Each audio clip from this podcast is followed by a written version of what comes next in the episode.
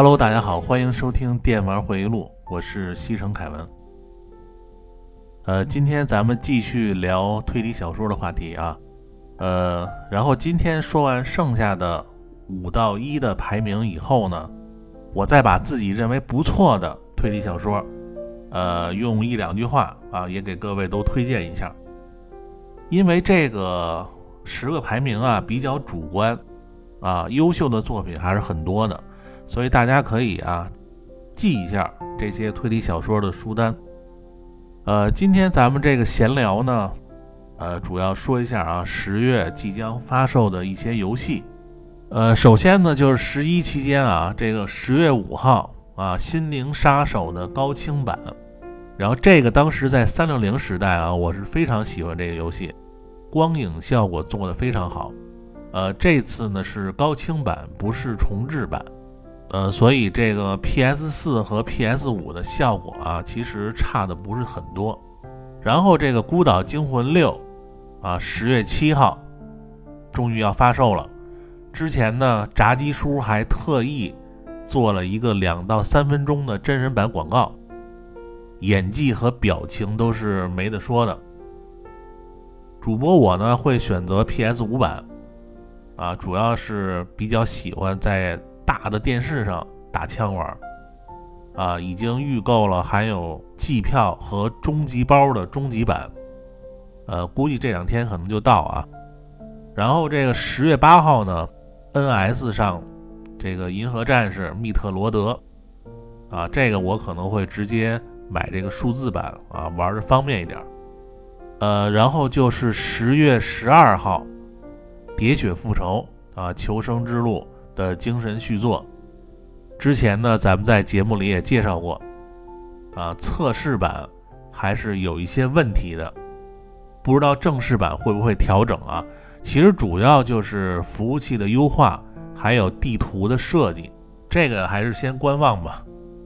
然后十月十五号，PC 版的《仙剑奇侠传七》，啊，画面也是号称啊最强的一代。我看官网这个游戏容量啊，写的是八十五 G，啊，就突然对这游戏有点兴趣了。这么大，啊，应该是会有点东西。也可能呢，就是并不是说它这个游戏本体就八十五 G，但是根据这个容量啊，这次呢是用虚幻引擎开发的啊，应该画面差不到哪儿去。呃，预购价一百二十八块，啊，也算比较良心。啊，这游戏我可能会入啊，毕竟你老玩这个日美的游戏，偶尔玩玩这个古装的也不错。呃，建议各位啊用固态硬盘玩啊，不然这个容量你懂的。然后十月二十六号，漫威银河护卫队啊，各大平台都有，还有这个 PC 上面的《暗黑地牢二》啊，这个是英文版，《暗黑地牢一代》。啊，我就非常喜欢玩比较硬核的一个游戏，人物设计的也怪。这个二啊，还是等中文出了再说。然后十月二十八号，《帝国时代四》啊，这个不用多说了啊，好不好玩也已经预购了。毕竟这个时代啊，为数不多的即时战略大作啊，一个字儿买。然后十月二十八号啊，《灵如鸦之巫女》啊，各个平台都有。啊，我可能会买这个 NS 版啊，画面缩小一点，啊，玩的效果可能会好一点。然后十月二十八号，《超级机器人大战》三十周年，啊，PC、NS、PS 四有官方的简体中文。反正每一代啊，我都特别喜欢看这个机器人大战的剧情，啊，这版呢必入 NS 版。呃，十月二十九号。N.S 上的《马里奥派对》超级巨星，啊，这是我媳妇儿唯一能玩的一个游戏啊，也是一家人能共同欢乐的一个游戏。其实除了这些啊，还有不少好的游戏啊，就不一一说了。呃，估计也没几个人能玩得过来啊，因为现在游戏太多了，你真正花时间玩的游戏其实很少。你像我原来练这个。街机上的游戏啊，一个游戏差不多都超过几百小时了。那天有一个听友还问我说：“怎么练这个街机一币通关啊？”我就说啊，你就一关一关的去打，死了呢就重新来。他说现在这个很多模拟器啊都有这个记录功能，啊哪儿死再读取打不是省时间吗？其实我不建议这么玩啊。虽然读取进度能节省你的时间，啊可以练你打不过去的那些 BOSS，但是街机游戏的特点啊一般就是 BOSS 好练。啊，小兵难缠。其实街机游戏啊，它练的就是一个持久性。啊，你从头至尾不能出一点错。所以一关一关的练，虽然比较慢，但是这个每关的这个熟悉程度，以及每一关这个小兵的打法，啊，都能深深的印在你的手指里。就是我常说的这个手指记忆。啊，这这个等你。一关一关到最后啊，呃，那绝对比那个读进度练要瓷实多了啊！不信你可以试试。然后说完这游戏呢，咱们再聊一下高达模型这块儿。最近比较火的一款高达啊，就是 RG 的海牛。呃，大家可以看图啊，这款高达呢是今年九月份发售的最新款的 RG 高达。我多次在节目里说过啊，你比如说高达那期我就说过，就是我对 RG 这个系列是特别的看好。首先，RG 系列啊拥有精密的骨架和分色啊，尤其是分色。大家都知道啊，素组高达一般都不如上完色以后漂亮，就是因为上色你可以自由选择分色。颜色一多，机体就看着立体有质感，但是细节多啊，工艺流程太复杂啊，上色制作时长太久。你除了那些主播呀，或者是工作室啊，一般很少有人有这个毅力能做完。但是 RG 高达啊，因为比例比较小，制作时长呢要比 MG 和 PG。要短很多，而且它那个细节和可动性啊，一点都不输给 MG 和 PG。随着万代它这个技术的提高啊，现在 RG 的品质越来越好，细节和设计呢都完爆 MG。然后这款 RG 的海牛就是，啊，比 MG 要好看很多，白色和淡蓝色为主的基调。它那个浮游炮的分色啊，基本上都是可以拼装上去的零件。盾牌上面啊，大量那种斜切数码迷彩分色效果。然后关节处呢，也有色彩的对比。啊，内构骨架还有很多的浮雕细节。啊，就是素组的状态就已经非常好看了。如果让我选今年的年度高达啊，肯定就是这款。唯一烦人的事啊，就是货少，啊，因为这款价格呢，现在已经炒到很高了，啊，不着急的呢可以走预定啊。现在呢买现货还是稍微贵了点儿，但是这款啊绝对的良心啊，百分百推荐。好，那咱们废话不多说啊，开始今天的专题啊，十大推理小说啊，五到一的排名。呃，第五名啊，西村京太郎的双曲线杀人案。呃，西村京太郎呢，被称为铁路推理小说家，非常喜欢写列车上面的一些凶杀的案件。这本双曲线杀人案呢，我个人啊还是非常喜欢的啊。主要说的是啊，一对双胞胎啊，外形呢十分相像。啊，但是这个性格呢，差异就非常大了。哥哥呢是属于内向性格，啊，冷静而且善于计划全局。弟弟呢属于那种非常热情，啊，就是想干就干，呃，有点像这个潘粤明演的《白夜追凶》，啊，就那官队那哥俩。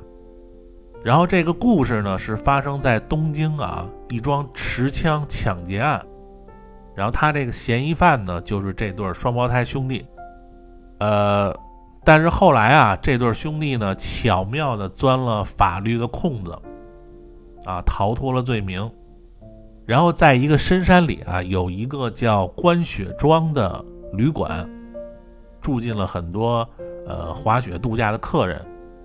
其中有一个客人呢，在密室中上吊而亡，所以本书呢一开始啊，作者就直接把诡计的手法告诉大家，因为作者认为啊，双胞胎的诡计一般是要提前说明的，否则呢，就好像有点儿骗读者的意思。所以他这本书的看点啊，主要就是这个。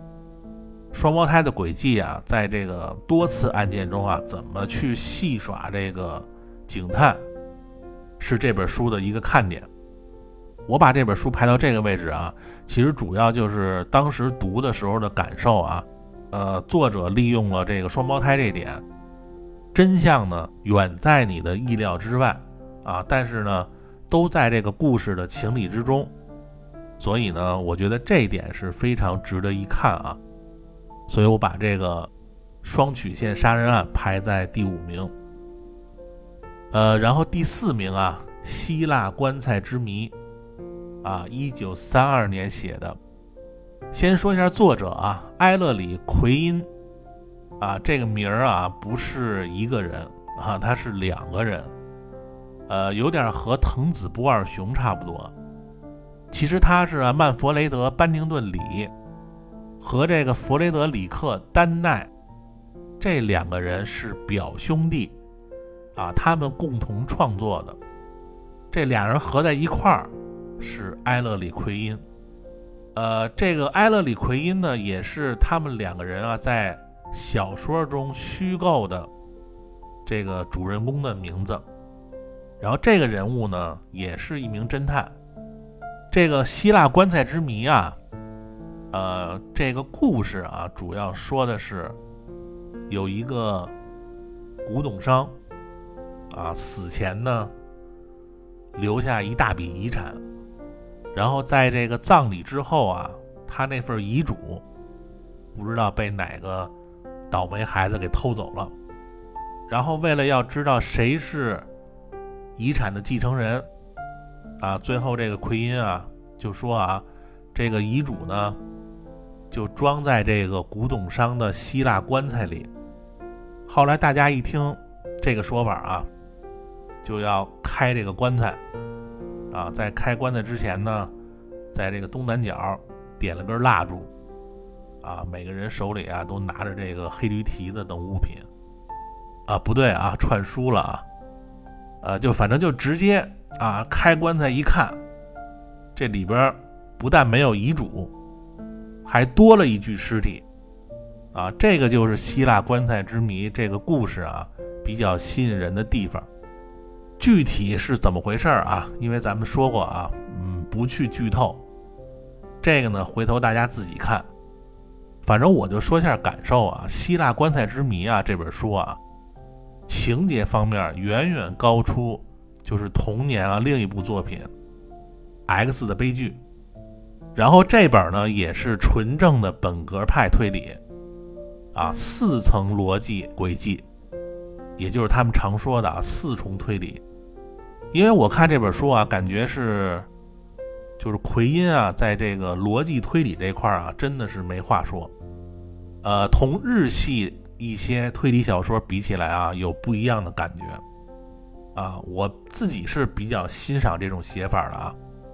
所以把它排在第四名，呃，因为咱们这个排名啊，我尽量是啊，每一个作者就排一个作品啊。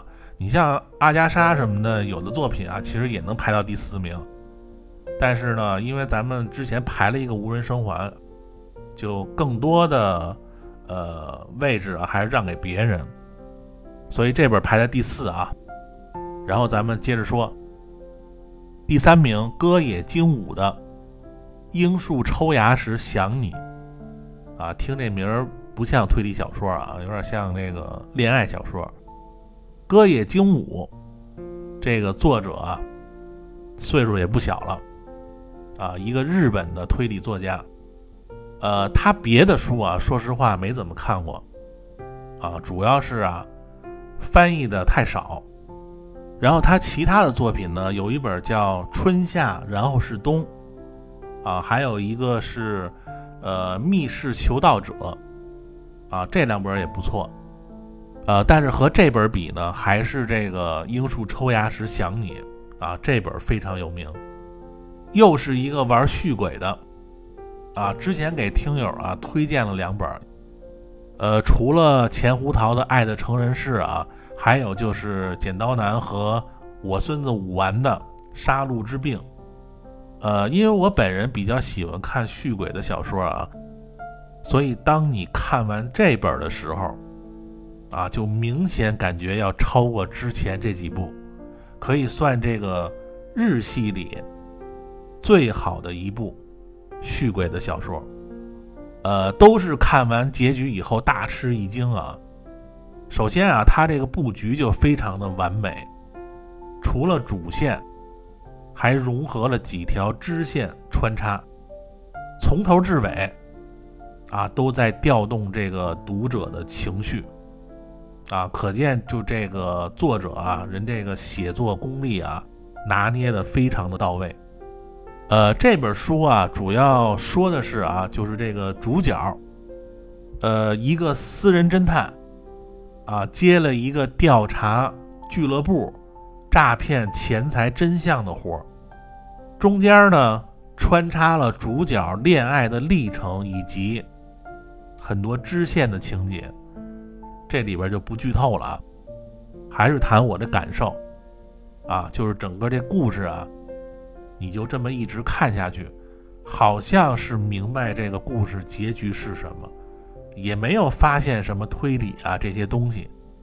当这个小说快接近尾声的时候啊，你会突然发现，啊，原来作者已经把这个故事给反转了，巧妙地利用了读者的天真。所以大家想要感受一下这种感觉啊。听我的没错啊，你把这个书加到你的书单里，你就会享受一段被耍的愉快经历。呃，你看我这么说挺好的吧，一点不剧透，还能吊你们胃口啊，所以我把这本书啊排到第三名啊，一定要看啊，排第三的这本《樱树抽芽时想你》，然后第二名啊，《零时行人》的钟表馆杀人事件。这个馆系列啊，我都特别喜欢，符合我喜欢推理小说设定的一切元素。因为本身呢，这一帮人聚集到一个古怪的洋馆之中，啊，就这种情节就特别的吸引人。再加上精心设计的轨迹和这个推理过程，所以我觉得《灵石行人》的馆系列啊，我一般都给出很高的评价。呃，馆系列一共是九部，啊，其中最知名的应该算是《十角馆》这本，但是其中最好看的是《钟表馆杀人事件》这本书。呃，《灵石行人》的这个作者呢，和岛田庄司啊私下关系非常好。呃，岛田庄司呢曾经把《灵石行人》啊推荐给讲谈社。还给他的书呢写了很多推荐的书评。这个作家的写作风格特点呢，就是经常会导入很多其他的知识点。可以看出来啊，灵石行人是没少看书，各种行业的一些相关的知识点都会在他写的书中随处见到。但是这个人物的心理描写啊，相对比较少。呃，写作的文笔呢，也不如岛田庄司啊，就是那么的行云流水。但是呢，就是这个题材是非常的勾人的，而且他对每一个馆的设计都有很独到的想法，尤其是钟表馆杀人事件这本啊，这个钟表馆设计的就非常的巧妙。呃，还是先介绍一下不剧透的剧情啊。呃，一位日本。大名鼎鼎的钟表商，啊，在镰仓的一个深山里，找当时啊鬼才建筑师中村青司设计了一个神秘的洋馆，啊，这个洋馆呢就叫钟表馆，然后馆里边呢有上百个不同的钟表，以不可思议的方式啊，惊人的指向相同的时刻。更奇怪的是，馆外还设立着一座没有指针的钟塔。而且它这个钟塔是面朝里的，啊，你看一般的钟楼设计啊，这个钟都是面朝外，就让人看的，但是它这个就正好相反。然后随着这个馆主人这个心爱的女儿不幸逝世，啊，以及这个他们家啊，呃，六个相关的人物的死亡，从此呢，这个。钟塔附近啊，就经常会出现一个少女的幽灵在徘徊。然后十年以后呢，有一家杂志社为了采访这个幽灵的真相，呃，又是找来了一个超自然现象研究会的几名成员，都是大学生，再加上一个通灵师，啊，一起住到这个钟表馆里，啊，做这个通灵法事。呃，之后就不用说了。按照这个游戏里的描述方式啊，就这帮人的头像啊，一个一个全变成黑白的了。反正故事大体就是这么意思。呃，到底是怎么回事儿啊？这个还是大家自己去看。我只能说啊，这本书的轨迹非常的宏大，加上这本书啊出场的人物大概有小三十个。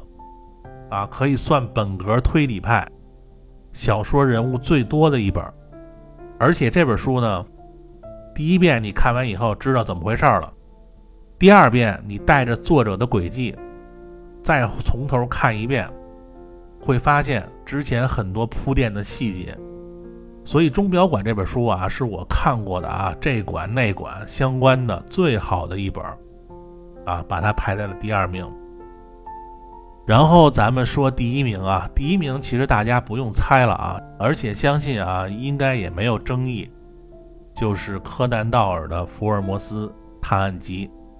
呃，全世界所有侦探小说里的主角，最有名的、最有智慧的啊，就连很多侦探都视为偶像的侦探，那就只能是福尔摩斯了。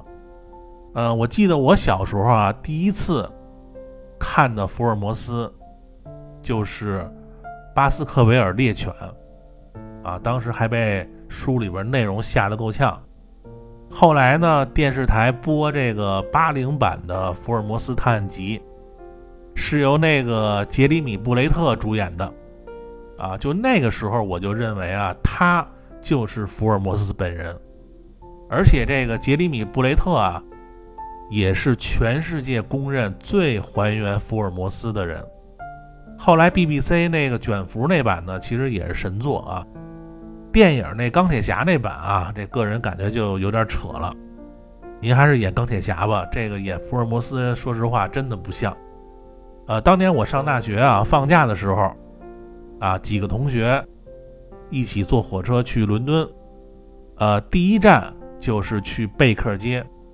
啊，二二幺 B，啊，福尔摩斯博物馆，呃，当时呢是坐地铁去的，啊，一上来就是贝克街，呃，伦敦的地铁啊还是非常发达的，呃，一到贝克街啊，第一感觉呢就是这是一条网红街，每个商店卖的全都是福尔摩斯相关的周边，我们当天呢就住在那条街的福尔摩斯酒店里。每个房间里呢，还有英文版的福尔摩斯的书，啊，但是酒店房间很小，主要呢是为了让你感受一下住在贝克街的氛围。然后福尔摩斯住的地儿呢是二二幺 B，进去是需要买票的。一楼我记得好像是卖纪念品的商店，啊，这个如果大家要去啊，一定要看好价格啊。英国的精装书是非常贵的。二楼呢是福尔摩斯和华生，啊，平时没事抽抽烟，啊，一起打屁的书房。这块儿我是去过两次啊，一次是跟这个同学去的，啊，那次是赶上，呃，那个女王生日还是什么呀？大家都去白金汉宫了，啊，所以这边人特别少。还有一次呢，是带女生去的，啊，这屋里人非常的多，但是它里边是可以拍照的，啊，就这一点啊，比那个日本什么宫崎骏博物馆啊，还有这个机器猫博物馆啊，都要人性化。呃，福尔摩斯那屋里啊，这个玩意儿是真的多，啊，有很多呢都是和小说里相关的东西。然后两个人的桌子呢放的东西也都不一样，各种的实验用品和道具啊，还有报纸、什么茶杯、帽子，然后墙上的照片，就一下能把你带入这个十九世纪的英国。呃，我当时还发现啊，他那个屋里还有一个，就是。六个拿破仑半身像的其中一个，就是福尔摩斯买的那个带黑珍珠的那尊，啊，总之啊，这个细节特别的多啊。要去伦敦旅游，一定要去贝克街看看。呃，福尔摩斯这个探案集啊，咱们就不再多说了啊，这个大家太熟了。其实它里边这个案件啊，都可以排一个名了。反正我最喜欢的看的故事啊。排个前三啊，第三名，呃是斑点袋子，啊就是这个庄园里边住着一对双胞胎姐妹那个，呃然后第二名呢是巴斯克维尔的猎犬，啊童年阴影，然后第一名呢就是马斯格雷夫疑点，或者是马斯格雷夫仪式，这个呢是根据谜题找财宝那个，呃太阳在哪儿，在橡树的上面。影子在哪儿？在榆树的下边，非常经典的一个案件。如果有听友有不同的看法，可以留言啊。咱们这个推理小说啊，十个排名就都说了一遍。然后下边呢，我把就是我看过的一些啊没进排名，但是又非常好的推理小说也都提一下。没看过的就不说了啊。呃，用一两句话介绍一下好不好啊？首先，阿加莎，啊，几个必看的啊，尼罗河上的惨案，无人生还，之前说过，啊，东方快车谋杀案，还有这个罗杰疑案，我觉得这几本啊是他写的最好的。然后埃勒里奎因，啊，除了希腊棺材之谜呢，X 的悲剧，Y 的悲剧，也是他写的比较经典的两本。呃，日系的啊比较多一点啊，你像江户川乱步、怪盗二十面相、人间椅子，然后东野圭吾啊，除了解忧杂货店啊，你像名侦探的守则、白夜行、恶意、悖论十三，我觉得这几本是除了嫌疑人 X 的现身以外啊最好看的。呃，岛田庄司的。啊，那肯定就是占星术、杀人魔法、一帮骑士，啊，尤其是一帮骑士啊，就是他能做到啊，一直吸引你看下去不放手的程度。还有呢，就是这个奇想天动也非常好看，灵石行人的馆系列啊，石角馆、迷宫馆，还有这个水车馆啊，我觉得都不错。还有一本呢，叫《雾月底杀人事件》。这个我觉得啊，它这个剧情好像有点拖啊，只能说是一般。呃，松本清张的《零的焦点》，看这一本就可以了啊，社会派的精品。还有之前说的《书能降脂》《剪刀男》啊，五星推荐啊，续鬼的大作。呃，连城三季宴的《一朵桔梗花》啊，五星推荐。他用非常文艺的手法。给你玩这个悬疑和推理，啊，和其他作者的风格都不一样，啊，非常值得一看啊。呃，高野和明的《消失的十三级台阶》，啊，五星推荐。呃，作者的文笔和逻辑都很强。宫部美雪的《火车》，啊，五星推荐。啊，这个女作者写的就是戏啊。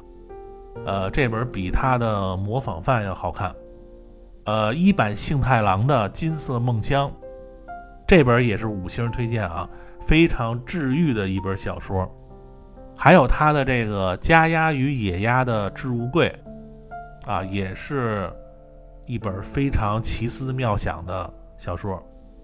呃，这两本都是五星推荐。大山诚一郎的《密室收藏家》和《诡计博物馆》啊，这两本啊都是短篇啊，非常的赞。呃，因为这个人啊，他只写短篇，所以呢，他的书啊，基本上哪本都不会坑。然后再说一下这个新派作者啊，你像这个金村昌宏啊，《诗人庄谜案》，我觉得写的就不错。呃，丧尸围城版的本格推理，呃，据说啊，小岛秀夫也推荐过。清奇有无的体育馆之谜啊，写的也比较好。呃，主要是啊，你看他这个逻辑推理啊，写的都非常的到位。还有一个就是四川悠人的《蓝玫瑰不会沉睡》，啊，它里边轨迹设计的非常的棒，啊，也是五星推荐。呃，暂时就想这么多啊。